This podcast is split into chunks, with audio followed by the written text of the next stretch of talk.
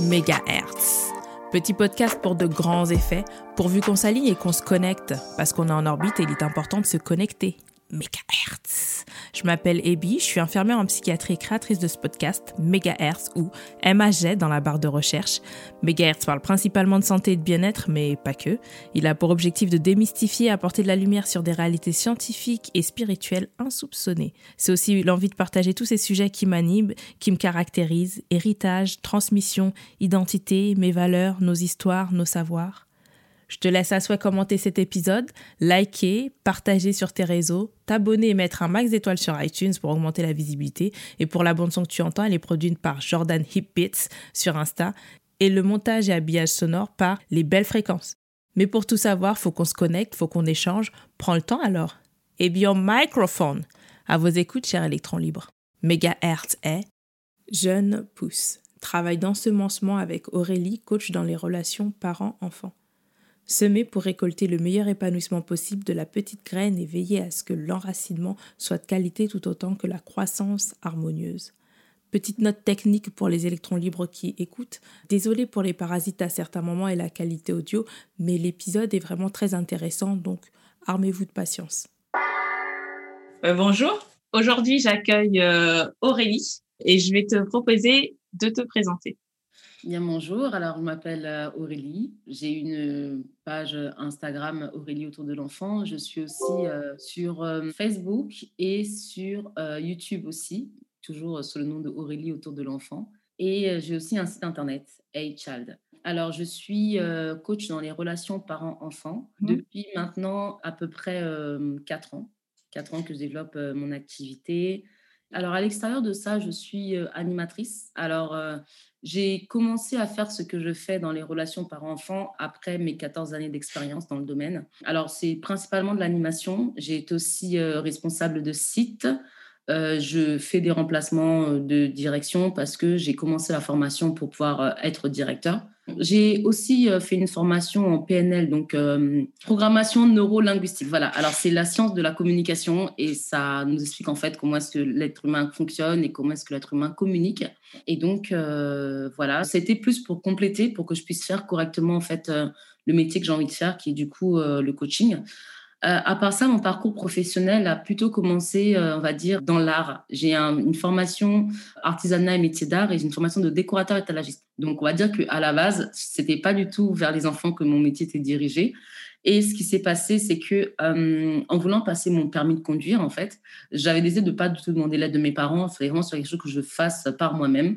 Donc, je commençais à chercher du travail et euh, une personne m'a dit bah, Écoute, je trouve que tu communiques plutôt bien avec les enfants. Pourquoi est-ce que tu n'irais pas du coup travailler dans l'animation? J'ai demandé Mais peut-être qu'il faut un diplôme spécial. Elle m'a dit Il y a certaines choses que tu peux faire sans. Mais oui, effectivement, par la suite, ça va certainement être demandé. Mais commence là où tu peux commencer? Donc, j'ai commencé. Et dès que j'ai commencé, en fait, la directrice a remarqué que j'avais un positionnement qui était particulier par rapport aux enfants. Parce que déjà, moi, j'étais fascinée par ce que je voyais. Et j'avais tout de suite euh, vu, euh, je suis d'origine africaine, donc je, suis d'originaire du Congo, Angola. Et en fait, euh, j'avais vu que dans le métier, lorsque j'ai commencé à travailler, que l'adulte avait un positionnement qui était particulier par rapport à l'enfant. Et c'est quelque chose qui m'a fascinée. Je me suis dit, mais juste waouh, en fait, c'était rare de voir un adulte égal à un enfant. J'avais jamais vu ça en fait avant. Et je me suis dit, euh, c'est quelque chose que j'ai vraiment envie d'emmener en Afrique. Ça a été ça dès le départ. J'ai envie d'emmener ça en Afrique. Par la suite, en fait, euh, je discutais avec la directrice euh, et elle m'a dit, je sais plus, c'était la conversation qu'on avait eue. Et ah oui, elle m'avait demandé de participer au projet pédagogique de la structure. Ça veut dire que chaque ville met en place ce qu'on appelle un projet éducatif et il demande aux différentes personnes qui travaillent avec eux, par exemple là-bas c'était la jeunesse, de mettre en place ce qu'on appelle un projet pédagogique pour traduire ce que la ville demande. Et donc c'est une façon de répondre aux besoins de la ville par rapport à la jeunesse et aux enfants. Et donc, elle m'a dit, bon, bah voilà, il existe ça, et donc, est-ce que tu veux y participer? Alors, il y a très peu de personnes qui participent. En général, c'est le directeur qui le crée ou qui réfléchit dessus avec les différentes personnes de la ville ou autres. Et il peut, de temps en temps, pas forcément, mais demander l'aide de ses animateurs ou leur, les faire participer. Il peut se les faire participer que sur certains sujets et pas sur mhm. tout. Et donc, elle m'a demandé est-ce que je voulais participer à ça? Je me suis dit, bah ouais, c'est super, je ne connaissais pas. Donc, dès le départ, c'est comme si qu'elle m'a fait voir euh, l'envers du décor. dès le départ, en fait. Donc, ça faisait euh, moins d'un an que j'étais là-bas et elle m'a fait voir tout de suite l'envers du décor. Et donc, ça m'a permis de voir, euh, on va dire, un peu plus en profondeur que mes autres collègues qui étaient juste là pour dire, bon, bah voilà, on fait nos animations, on fait ci, on fait ça. Et donc, du coup, moi, j'ai commencé à voir la profondeur de la réflexion qu'il y avait derrière. Chaque chose qui est faite pour un enfant, même si c'est une simple activité, il y a une réflexion derrière qui est cherchée, il y a une volonté derrière d'apporter quelque chose qui est supplémentaire. Et elle m'a dit, pendant qu'on échangeait donc sur ça, elle m'a dit, le rôle d'un adulte face à un enfant, c'est de comprendre ce qu'un enfant comprend jusqu'à 3, l'adulte doit l'emmener jusqu'à 10. Ça veut dire que c'est à toi, en tant qu'adulte, de mettre en place des choses pour que cet enfant-là comprenne ce que toi, tu as compris.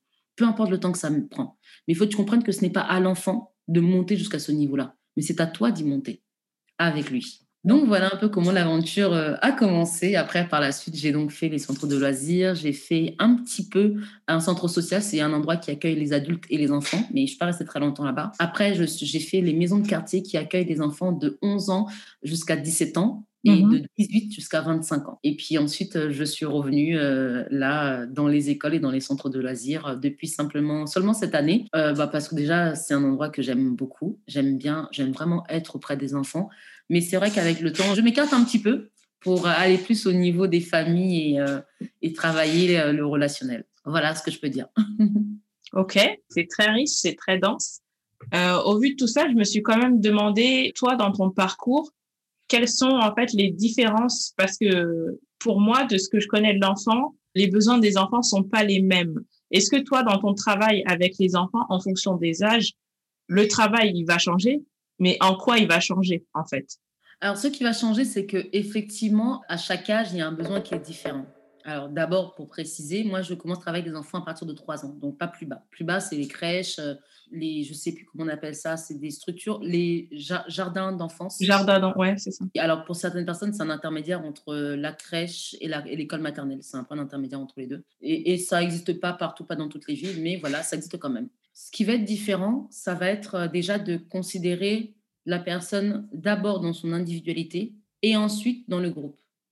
Donc, c'est la difficulté qu'il y a en général.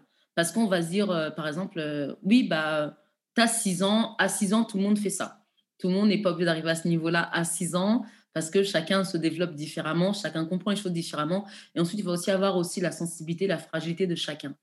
Donc, c'est vrai qu'on va situer pour faire un cours un enfant qui va avoir entre 3 ans et 5 ans, on les met mhm. dans une catégorie. Par exemple, on les retrouve à la maternelle.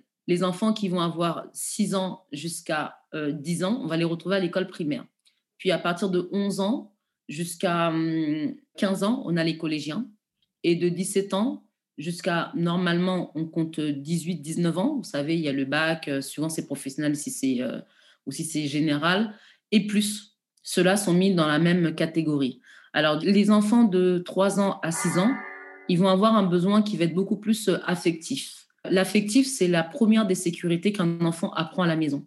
Et ça se fait dès l'hôpital, en fait. Quand on pose l'enfant sur le torse de ses parents, c'est la première sécurité qu'on lui montre. Parce que quand il sort du ventre, il est dans un espèce de cocon où euh, il y a du liquide autour de lui. Donc, il est, on va dire, dans une certaine chaleur. Quand il mhm. sort à l'extérieur, on va dire qu'il y a un froid. Ouais. on va dire ça comme ça, qu'il y a un froid. Et donc, comme il y a ce froid, son corps a besoin de se rattacher à quelque chose pour qu'il puisse se sentir un peu comme s'il était enveloppé. C'est d'ailleurs pour ça que certains vont le mettre dans un linge immédiatement. Mais il y a d'abord ce premier contact physique avec son parent, euh, donc il va être du coup de corps à corps. Et à la fois, c'est pour que l'enfant repère l'odeur de ses parents, en fait. L'être humain est tellement extraordinaire. Les yeux ne voient pas forcément tout de suite. Hein. Ils sont flous, ils distinguent d'abord des couleurs noir et blanc, puis au fur et à mesure, il y a une évolution. Mais euh, humain est tellement extraordinaire que l'odorat de l'enfant est très puissant. Et les premiers sur lesquels on le pose, ils repèrent leur odeur et ils l'enregistrent. C'est extraordinaire. Donc, de 3 ans à 6 ans, il va toujours avoir ce même besoin qui va être euh, de proximité, ce besoin qui va être euh, physique. Je crois qu'il y a un chercheur, je ne sais plus si c'est une Allemande, dans des années X je ne me souviens plus, mais qui avait montré une étude sur des nourrissons qui étaient décédés parce qu'ils n'avaient pas eu cette approche affective en fait. Des petits ou des nourrissons qui devenaient fous parce qu'encore une fois, personne n'avait communiqué avec eux. Donc ça montre à quel point en fait c'est vital pour euh, des enfants qui vont être euh, en bas âge en fait. Du coup, la façon dont je vais me comporter avec un enfant qui va avoir 3 ans va être différente de la façon dont je vais me comporter avec un enfant qui va avoir euh, qui va être à l'école primaire par exemple. Un enfant qui va être en école maternelle, par exemple, le fait de lui tenir la main, pareil, c'est une forme de sécurité Une fois qu'on tient la main d'un enfant, cet enfant a l'impression que c'est bon, il peut affronter le monde entier, il peut aller partout parce qu'il a quelque chose à quoi s'accrocher, il a quelqu'un à qui s'accrocher. Euh, lorsqu'on travaille avec des enfants qui vont avoir trois ans, on va travailler sur des repères de pictogrammes, beaucoup à l'image. Euh, le code de la route est beaucoup fait avec des images parce qu'il n'y a pas besoin d'avoir un langage particulier. Sinon, il faudra tout le temps traduire dans telle langue, telle langue, telle langue. Les enfants sont pareils. Quand ils sont petits, on va beaucoup travailler par des repères d'images.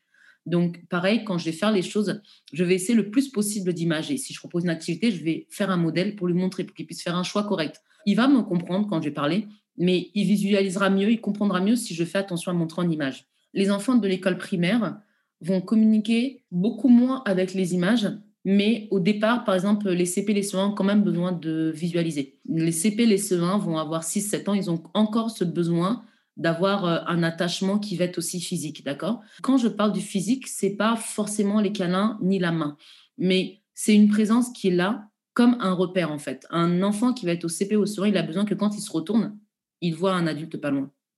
C'est une forme de sécurité. Du coup, même quand il va jouer, il va avoir ce réflexe où il peut, entre guillemets, s'évader un peu, mais il a toujours besoin de se dire il y a quelqu'un autour, ok, quelqu'un autour. Et puis après, il repart. Plus il va avancer dans un âge, on va dire, alors à partir de 8 ans en général, 8 ans, donc CE2, c'est plus exactement le même qu'on a connu. Il est vraiment transformé. Alors pourquoi? Parce que un enfant se construit entre 0 et 7 ans.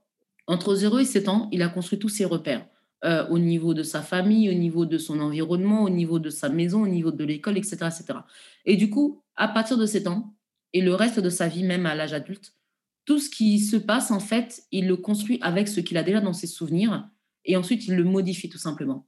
Donc, c'est ce qui fait qu'à partir de 8 ans, c'est plus exactement la même personne. C'est quelqu'un qui est différent, c'est quelqu'un qui a pris une certaine confiance en lui, une certaine confiance dans ceux qui l'entourent, il a ses repères, etc. C'est ce qui fait que il peut du coup piocher avec confiance dans ce qu'il a déjà en lui pour après avancer dans la suite. Et à partir de 8 ans, on va constater une forme de bon, c'est pas une forme de rébellion forcément, c'est pas non plus une forme de crise, mais c'est simplement une personnalité qui commence un peu plus à remonter à la surface. On peut trouver des enfants, maman me disait, son enfant était tout mignon, mais depuis qu'il a 9 ans, elle constate un changement qui est quand même assez radical et elle comprend mm. pas. Euh, euh, voilà. Et je lui explique, bah, il est en train de s'affirmer.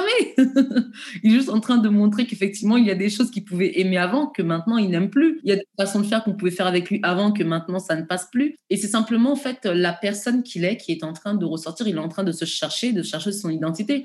Maintenant, c'est aussi à vous de comprendre qu'effectivement, c'est plus de tout le même. Maintenant, c'est pas parce qu'il n'y a pas cette opposition-là, ça veut dire qu'il est aussi le même qu'avant. Mais euh, on est tous comme ça et petit à petit, en fait, on va simplement affirmer notre personnalité, affirmer qui on est, montrer qui on est. Et, notre entourage peut nous briser, donc nous stopper dans cette évolution-là, ou peut nous accompagner. Beaucoup de personnes qui prennent ça comme une espèce de rébellion à l'autorité vont chercher à les briser. Euh, je vais donc raconter l'histoire du coup de cette maman-là euh, qui me contacte dans son fils à 9 ans. Elle me contacte, elle me dit, en fait, on se connaît personnellement. Elle me dit, écoute, j'ai tout essayé.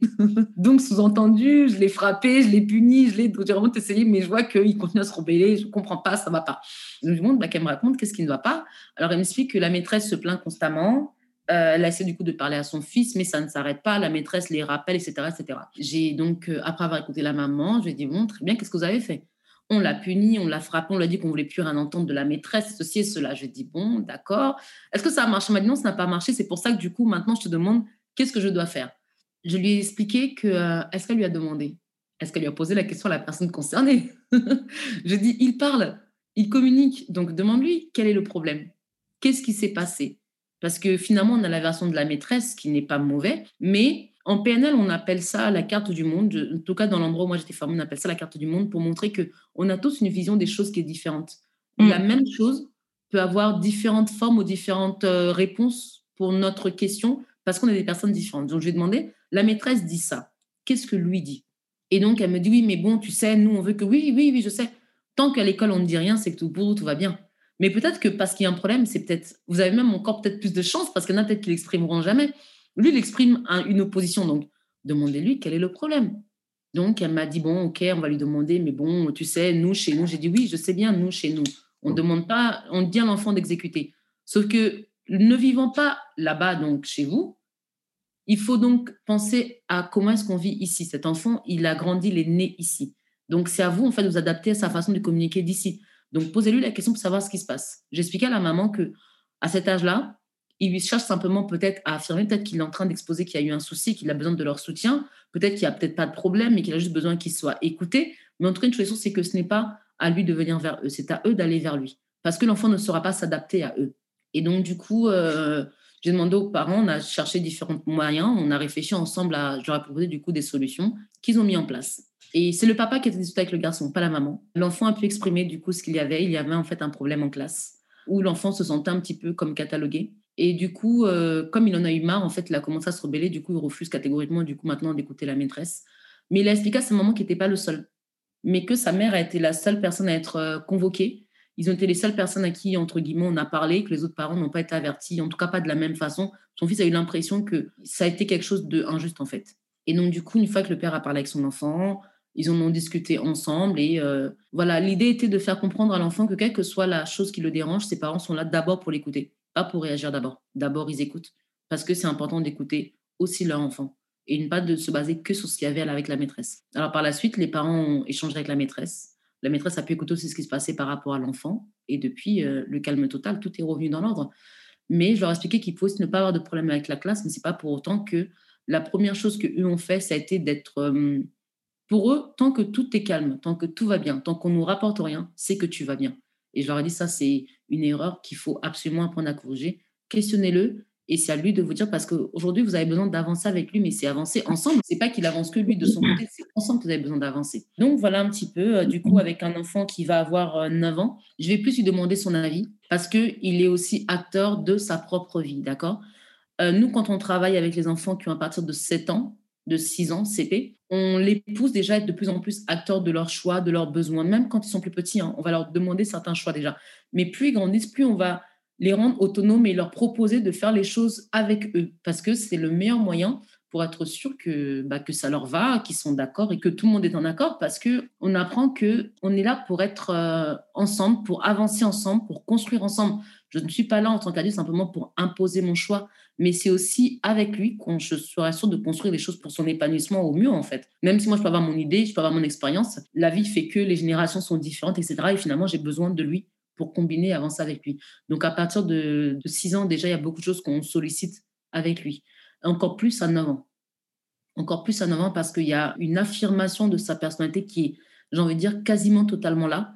Et du coup, c'est encore plus important de ne pas le briser à ce moment-là. Euh, du coup, quand il arrive au collège, euh, il se retrouve encore comme étant le plus petit, mais c'est pas pour autant que c'est fermé là, parce qu'il va avoir du coup ce besoin maintenant. La pyramide de Maslow l'exprime très bien, hein, d'accord? Si là, on prend la pyramide de Maslow, on mhm. situera un enfant qui est petit, donc il a les besoins physiologiques, donc euh, le besoin de dormir, manger, tout ça. Il y a le besoin de sécurité, donc médical, mais aussi la sécurité de la maison, du foyer, de la famille le besoin euh, d'appartenance, donc mhm. d'appartenir à un groupe. Un enfant qui arrive au collège, bon, déjà l'école primaire, ça se manifeste, même à la maternelle. Hein. Mais en général, au collège, c'est très très fort le besoin d'appartenir à un groupe. Et il est encore euh, plus présent quand on est au collège. Appartenir à un groupe, on a une bande d'amis, du coup, c'est là qu'on fait les pires grâce aux autres, c'est là qu'on va pas être forcément gentil, c'est là qu'on a un petit côté vraiment mesquin et ce besoin d'appartenir à ce groupe qui s'exprime comme ça. C'est ça qu'on va beaucoup avoir des gens, par cette époque-là, on avait les gothiques qui sortaient, les, gens, les enfants gothiques ne se montraient pas à l'école primaire. Parce que c'est là qu'on a besoin de dire j'appartiens à ce groupe, donc je montre mon appartenance à ce groupe avec ce signe-là. Et ensuite, après le besoin donc euh, d'appartenance à un groupe, on a le besoin d'estime de soi. L'estime de soi, il est représenté par la confiance et par le respect de soi. L'estime de soi, il se montre un peu plus au lycée. Au lycée, on trouve des amis qui nous ressemblent parce qu'on a des gens qui viennent de différents endroits. Or qu'au collège, souvent, c'est encore les mêmes personnes qu'on a connues et qu'on a vues. Donc là, on peut encore une fois se séparer de certains amis pour se retrouver avec des gens qui nous ressemblent un peu plus. Donc là, notre estime de soi s'exprime beaucoup plus parce qu'on arrive un peu plus à traduire je veux vraiment être avec ce groupe-là, ce groupe-là. Là. Et là-dedans, on arrive à être un peu plus conscient de nos capacités, de nos qualités. On a aussi un changement physique qui est là. Donc, euh, il va avoir la part de la puberté, mais le lycée est différent. La puberté du collège et du lycée, c'est pas la même chose. Parce que la puberté du lycée, c'est une puberté où je m'habille beaucoup plus comme je veux, je peux me mettre encore plus en valeur. Et on est dans une génération où euh, le contouring, le maquillage avec les réseaux sociaux, tout ça est encore plus mhm. prononcé. Donc, dès le lycée, j'ai envie de dire, c'est presque une norme en fait. c'est la base. C'est je cache mes défauts un maximum. Et après, donc, euh, le besoin de l'estime de soi. euh, donc on retrouve dans, dans la pyramide de Maslow, on a le besoin d'accomplissement. Le besoin d'accomplissement, il se montre encore, euh, moi je le situe vers la fac pour ceux qui font des études supérieures. Il arrive aussi avec ceux qui rentrent déjà dans le monde du travail, parce que le besoin d'accomplissement, c'est le besoin de chercher à quoi je suis utile. Quel est mon but dans la vie Quel est mon objectif dans la vie Alors, en général, quand on est à la fac, on cherche un peu une direction professionnelle, donc on cherche la bonne direction, le truc miracle qui est, un, en claquant des doigts, j'arrive à mon métier, j'ai juste à suivre euh, le, cursus, donc je vais me faire en master, je vais aller là-bas, là-bas. Donc voilà, quand on est dans le monde du travail, ça vient aussi, mais beaucoup plus difficilement parce que la norme sociétale, c'est que quand tu sors de l'école, tu dois être salarié. Donc du coup, on a beaucoup moins la notion du je cherche mon besoin d'accomplissement parce que là-dedans, on recommence le cycle de la pyramide, c'est-à-dire le besoin physiologique, le besoin de sécurité, le besoin d'appartenance, le besoin d'estime de soi, etc. En fait, si j'ai bien compris, tu me dis qu'arrivé à un certain âge, on peut reprendre la pyramide du début. C'est ça que tu viens de dire? Alors oui, en fait, la pyramide du début, elle ne s'arrête jamais. Dans la vie de tout le monde, en fait, en réalité. Elle va simplement se manifester différemment. Je vais prendre, par exemple, je ne sais pas, on va dire euh, un homme de 40 ans qui, effectivement, va dire que il a euh, le besoin physiologique, donc on va dire euh, sommeil, euh, les relations, parce que du coup, suivant les enfants, les adultes, il y a des besoins qui sont différents, d'accord? Son besoin de sécurité peut ne pas être là, peut-être parce que dans son travail, il a peut-être un contrat qui risque de se terminer. Son besoin peut ne pas être là aussi parce que au niveau de sa stabilité, il ne se sent pas complètement stable. Donc finalement, il est encore dans cette pyramide à un moment de, sa vie. D'accord? Maintenant, on peut dire que peut-être que bon, il va avoir moins besoin d'appartenance parce que, bon, bah, quand on a un certain âge, on se dit, je peux aussi avancer tout seul. Mais on peut aussi, même à 40 ans, ne pas avoir suffisamment travaillé sur soi et du coup d'être finalement avec des personnes qui ne nous ressemblent pas forcément. Peut-être qu'on peut être des personnes peut-être qui nous rabaissent encore, qui sont encore en train de, de, nous imposer leur vision des choses. Et je donne une personne de 40 ans, mais je peux donner aussi une personne d'une trentaine d'années. Par exemple, ça c'est ma théorie moi, je ne dis pas qu'elle est, qu'elle est réelle. Mhm. On parle de la crise de la trentaine, on parle de la crise de la quarantaine, on parle de la crise de 50 ans. Qu'est-ce que ça veut dire? C'est des moments où je pense, en fait, on se remet en question, on se dit, mince, dans ma vie, où je suis? Moi, moi, personnellement, j'ai eu une crise de la trentaine. Ça a été, à un moment donné, tu dis, stop, euh, comment j'avance, où je suis, avec qui je marche, est-ce que j'ai atteint ce que je voulais, est-ce qu'à cet âge-là, je suis là où je veux, est-ce que, est-ce que, est-ce que, finalement, quelque part, je me repose sur cette pyramide aussi. Elle n'est pas exhaustive dans le sens où elle répond à toutes les questions du monde, non, c'est pas ce que je suis en train de dire. Mais je pense que dans nos vies, à un moment donné, on peut se dire, bon, où je me trouve? Moi, je sais que à 30 ans, j'ai coupé les ponts clairement avec cette personne dans, dans mon besoin d'appartenance. J'étais suffisamment radicale pour dire next, next, next, next, next parce que j'étais dans le besoin de l'estime de soi, d'avoir confiance en moi suffisamment pour avancer comme je le veux et pas comme les autres le veulent. Mmh. Mais il m'a fallu euh, bah, une trentaine d'années. Une trentaine d'années juste pour le réaliser et mettre toutes les choses en action. Je ne pensais pas que la conversation allait déboucher aussi loin. Parce qu'en fait, c'est intéressant de voir que le schéma de construction que je pensais, c'est moi que je pensais propre à l'enfance, en fait, il n'est jamais réalisé. En fait, tu le, tu le déconstruis toujours. Oui, c'est complètement juste. C'est pour ça que c'est même une erreur d'être euh, aussi dur avec nos enfants, parce qu'en réalité, nous avons encore, entre guillemets, euh, quasiment la même vie qu'eux et on s'adapte aussi, on fait aussi avec, on machin aussi. Dire à un mhm. enfant, le premier de la classe, je suis le combien dans l'entreprise où je travaille? Dire à un enfant, écoute, prête tes affaires, est-ce que moi je suis aussi donnant-donnant avec les gens autour de moi? Donc euh, oui, finalement, notre vie n'est pas vraiment différente de la leur. Je pensais pas, là tu as parlé de l'enfant, tu as démonté toutes mes idées reçues. Mais en fait, euh, c'est marrant de voir à quel point on a tous nos schémas éducatifs. Hein. Moi, j'aime bien dire chacun, voilà. Mais euh, on a quand même deux, trois croyances qui persistent dures comme terre. Donc, on a des schémas. Bah, j'ai ce schéma de construction où, comme tu dis, euh, tu sais, c'est, tu cherches un peu à t'émanciper, à, comment on dit, à t'affirmer et on te dit, calme-toi, calme-toi, il y a une petite chave de plomb et tu vas filer comme ça. Alors qu'en fait, la vie, c'est pas tout à fait comme ça, en fait. Et ce qui nous permet d'avancer, c'est pas forcément ce type de configuration. C'est ça qui, perturbe. Du coup, au vu de tout ce que tu dis, moi, la question qui m'était venue avant de découvrir tout ça, j'aurais été intéressée par connaître des techniques alternatives d'éducation. Mais en fait, euh, je me rends compte que euh, ton approche, elle est déjà très globale, en fait. Et euh, je me demandais si euh, le système aussi éducatif, comme là on n'est plus sur la famille, dans l'éducation euh, familiale, on va dire, à la maison est-ce que le système éducatif qu'on connaît à l'école, est-ce qu'il peut être encore amélioré, plus adapté au développement de l'enfant? Déjà, elle est mhm. censée l'être parce qu'on n'a pas fait quelque chose comme ça juste pour le faire. Quand on pense à Charlemagne et qu'on pense à la création de l'école, à la base, elle a déjà été faite pour être un endroit qui s'adapte aux, enfants. Hein. L'idée était de les sortir des mines. Voilà, donc il y a quand même ça qu'il faut pas oublier derrière. On parle aussi de Maria Montessori, qui du coup maintenant est de plus en plus, enfin on entend de plus en plus parler d'elle depuis maintenant à peu près 3-4 ans. Mhm. Mais ça fait déjà une bonne dizaine d'années que son travail est déjà, est déjà reconnu dans pas mal d'endroits. Toujours pareil, à la base, c'était pour, euh, je dirais, euh, pour les classes ouvrières en fait. Non pas que les enfants étaient négligés dans ces endroits-là, mais il n'y avait pas la même attente. On ne prenait pas soin de la même façon parce que déjà, il y avait une question de moyens.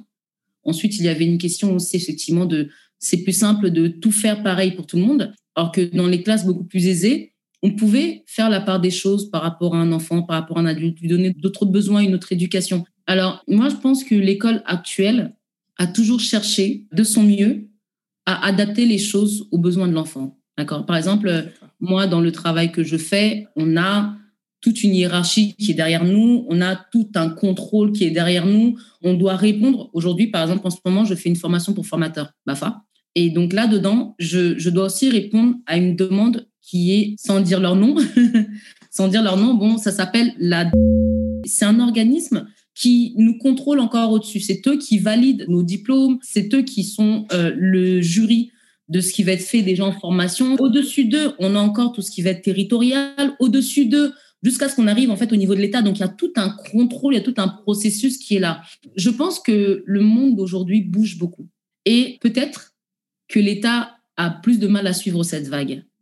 Mais par contre, elle est en train de le faire parce qu'elle met des cours en ligne, parce qu'elle propose aux gens, disons qu'elle euh, elle reconnaît de plus en plus qu'une personne n'a pas besoin d'avoir un diplôme pour avoir une compétence. Mm. Euh, c'est pas pour autant qu'elle y est arrivée encore, d'accord? Euh, Je pense que les anglophones ont plus d'avance sur nous que ça. Par exemple, euh, aux États-Unis, alors c'est quelque chose qui est reconnu là-bas, ils prendront une personne qui a beaucoup plus échoué qu'une personne qui n'a jamais échoué. En France, on prendra quelqu'un qui n'a jamais échoué, ah scolairement parlant, qui a eu le bon cursus euh, tout droit, tout droit, tout droit. Or qu'aux États-Unis, on se dira, mais en fait, il connaît rien de la réalité de la vie, en fait. Parce qu'on est conscient que la pratique est beaucoup plus importante. Moi, aujourd'hui, avec ce que je fais avec mon travail, donc ça fait quatre ans que je le fais. Dans les quatre années où j'ai commencé le coaching, comment ça s'est passé? J'ai d'abord commencé à les associations. Je faisais du coup des conférences pour les associations.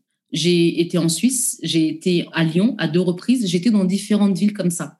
C'est comme ça que ça a commencé. J'ai pu rencontrer beaucoup de personnes, beaucoup d'adultes, beaucoup de parents, beaucoup de familles, face to face, comme ça, pour apporter des solutions à leur demande. C'est comme ça qu'on a commencé, que j'ai commencé. Donc, la première année, j'ai donc fait avec les associations. Dans cette même année, j'ai été animatrice radio pour une plateforme du coup qui se trouve dans 77, une radio locale, où j'ai animé du coup autour de l'enfant à commencer là-bas. Beaucoup de demandes, beaucoup de retours, beaucoup d'échanges avec les familles qui étaient très contentes de ce qui se passait, etc. Et donc, on a vu par là qu'il y avait un besoin. Mais j'ai eu beaucoup plus de réactions quand je suis arrivée sur les réseaux sociaux, sur Instagram, de personnes qui étaient du Canada, des personnes qui étaient du Maghreb, parce que j'ai constaté, je ne sais pas si c'est mental, mais en tout cas, en tant que Français, on avait un certain rapport où on avait besoin de voir certaines preuves. On avait un rapport qui est méfiant, très, très, mhm. très, très, très méfiant. Or que des anglophones, même des gens, même, même des Américains commencé à m'écrire, des Canadiens, j'ai pas vu cette méfiance-là. Mhm. D'autant plus que sur Instagram, j'écris mon texte en français et pour qu'une personne d'un autre pays puisse le lire, il faut qu'il le traduise. Et mes publications étaient très simples. Des activités pour enfants, des images, enfin, très, très, très basiques. Donc, pour que ces personnes-là puissent m'écrire, il a fallu qu'ils traduisent mon texte. Ça veut dire qu'ils ont eu un intérêt supplémentaire. Et en plus de ça, aller en DM pour m'écrire, c'est qu'ils avaient, euh, on va dire, euh, un, je sais pas comment dire, une motivation qui était high level. Mm. mais je n'ai pas vu beaucoup d'écriture française pendant euh, le début où j'ai commencé en fait. Donc ça a commencé comme ça, des personnes qui m'ont fait confiance. Pourquoi? Parce que ce que je disais était cohérent, ce que je disais avait l'air juste, et quand ils le pratiquaient, ils voyaient le résultat. Et pourtant, euh, peut-être qu'un Français aurait peut-être attendu que je sois psychologue pour enfants. Ah, vous avez fait la peine? Ah oui, mais est-ce que vous êtes euh, psychologue? Est-ce que ah, vous êtes ah, Il y aurait eu, je pense, tout ça derrière. Ah, c'est une certitude. Voilà. Alors du coup, même mes premiers clients, ont été anglophones. Il y en a juste une qui vit en France, mais elle est à la base euh, londonienne. Elle vit en France depuis cinq ans et comme elle est jeune maman, elle avait besoin d'avoir euh, des petits tips pour bien commencer du coup son, son rôle de maman. Et voilà, mais c'est quand elle m'a dit qu'elle était anglophone à la base, je me suis dit, ah, peut-être que les anglophones voient les choses différemment. Elle, elle avait besoin d'avoir un résultat. Elle n'avait pas besoin de voir un diplôme. Et je crois que ce qui manque aujourd'hui dans notre euh, système éducatif, c'est peut-être ça. Aujourd'hui, sur Internet, beaucoup de gens parlent de l'entrepreneuriat en disant justement, effectivement, que c'est l'avenir. Mais il y en a même d'ailleurs qui rajoutent, je ne pense pas que ce soit forcément juste, que l'école ne sert à rien. Je pense pas que ce soit forcément juste. Je pense qu'il faut un équilibre là-dedans. C'est peut-être un peu trop extrémiste. En effet, on voit aujourd'hui une réalité, une vérité qui ressort. C'est que ceux qui sont chefs d'entreprise n'étaient pas les premiers de la classe finalement. Les personnes qui aujourd'hui réussissent extrêmement, extrêmement, extrêmement ne sont pas les premiers de la classe. Et ce qui est encore plus extraordinaire, un ami me faisait remarquer, il m'a dit, euh, si tu regardes bien, que ça soit Thomas Edison ou Henry Ford, des gens comme ça, c'est pas ceux qui ont été à l'école le plus longtemps. Est-ce que finalement, il n'est pas temps pour nous de se remettre en question sur ça? Aujourd'hui, si je regarde un enfant qui n'a pas beaucoup réussi, je me dirais, ah, ça va être compliqué pour son avenir, mais peut-être pas. Et au final, toutes ces personnes-là ont je, dirais, respecter leur pyramide de Maslow quand ils sont arrivés à un besoin d'estime de soi, ont accepté d'aller à l'encontre des idées reçues de tout le monde pour affirmer ce dans lequel ils étaient beaucoup plus compétents, beaucoup plus capables. Alors là, on vient à ce sujet-là que l'école aujourd'hui, maintenant de plus en plus, euh, met en avant. Alors, c'est pas encore euh, beaucoup dit entre guillemets, mais je sais pas d'ailleurs pourquoi. C'est qu'en fait, aujourd'hui, on distingue qu'il y a huit types d'intelligence. Avant, on parlait que de l'intelligence, euh, on va dire, scolaire, celui où tu dois être bon en maths, où tu dois être fort en français ou ceci, cela. Celui-là, on l'appelle l'intelligence logico-mathématique. Mhm. C'est eux qu'on reconnaît comme étant des vrais génies, des vrais, quand tu es excellent en mathématiques, tout ça. Et finalement, il se passe que aujourd'hui, donc c'est pour ça que je pense que l'État avance, d'accord? Je pense que l'État avance et que peut-être qu'ils ont mis un temps à s'en rendre compte parce que toute chose qui va en l'encontre d'une norme ou d'une logique rencontre forcément un mur, en fait. J'ai même envie de dire c'est presque normal. Il n'y a rien de bizarre là-dedans, en fait. Donc aujourd'hui que l'État rencontre le mur, eh ben, il est en train de revoir ça. Par exemple, lorsque je me suis inscrite pour faire de la PNL, je regardais les compétences qu'il fallait. Parce que normalement, dans chaque formation, on te demande un minimum de compétences. Eh bien, en PNL, non. On ne te demande pas une compétence spécifique. La première chose qu'on te demande, c'est d'avoir une motivation. Et c'est pour ça que quand j'arrive en formation de PNL, eh bien, j'ai des collègues qui sont en formation, ils sont psychologues, ils sont médecins, ils sont coachs sportifs, ils sont professeurs, ils sont dans l'immobilier, ils sont et en fait, ils sont même avocats. Et on se dit mais wow Et au final, ce qui est drôle, c'est que finalement, encore une fois, l'éternel recommencement, en fait, on se retrouve comme à l'école primaire finalement. On ne sait pas qui fait quoi. Et ce qui est très drôle, c'est que quand on arrive là, eh bien, aucune de toutes nos compétences qu'on peut avoir est finalement valable pour cette formation-là. Parce que la communication reste la communication. Tu peux être avocat, tu peux être euh, psychologue, tu peux être dentiste, tu peux être... La communication fait que c'est quelque chose finalement qui n'est pas inné en fait. Peu importe le métier que tu vas faire.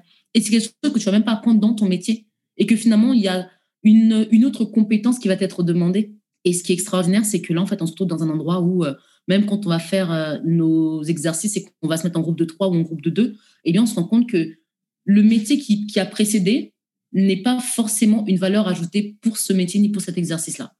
Et c'était vraiment euh, beau à voir que finalement tout le monde est euh, réellement au même niveau. Aujourd'hui, justement, je crois que c'est ce qu'on est en train de voir dans l'évolution du monde. Par exemple, euh, il y a un nouveau métier qui a fait surface, c'est le métier de influenceur pendant des années des années, on n'a pas reconnu ce métier, pourtant ça a toujours existé. Le fait de mettre une personne, on a toujours par exemple identifié euh, Claudia Schiffer, elle est allemande, à la voiture Opel Corsa. C'était une influenceuse finalement, elle a influencé les gens à, identifier son visage à cette marque de voiture. Et aujourd'hui, quand on utilise des gens comme des footballeurs, euh, comment ils s'appellent, Griezmann pour Huawei, comme c'est une façon aussi de les utiliser. C'est juste que c'est juste qu'avant, on utilisait des personnes qui étaient visuellement vues comme euh, Michael Jordan avec Nike. Aujourd'hui, on se rend compte que finalement, la publicité, euh, elle touche tout le monde de différentes manières. Et ben aujourd'hui, on va aller voir des, jeunes filles qui vont être très très jeunes, des jeunes garçons qui vont pas être très très âgés, parce qu'on se rend compte que à partir du moment où ils ont un public qui les regarde, ils peuvent apporter quelque chose. Donc, je pense que le monde s'adapte de plus en plus. Le fait d'avoir reconnu ça comme étant un métier, c'est quelque chose, pour moi, c'est s'adapter. Et donc, je pense qu'ils sont en train de s'adapter. En espérant t'avoir fait vibrer un peu, n'hésite pas à commenter, liker, partager, t'abonner, à mettre un max d'étoiles sur iTunes pour faire décoller Megahertz, que tu peux aussi retrouver d'ailleurs sur Instagram au nom d'Ebio Microphone, montage et habillage audio, les belles fréquences sur Insta, production du jingle Jordan Hip Beats. C'était Ebio Microphone. À très vite sur les ondes.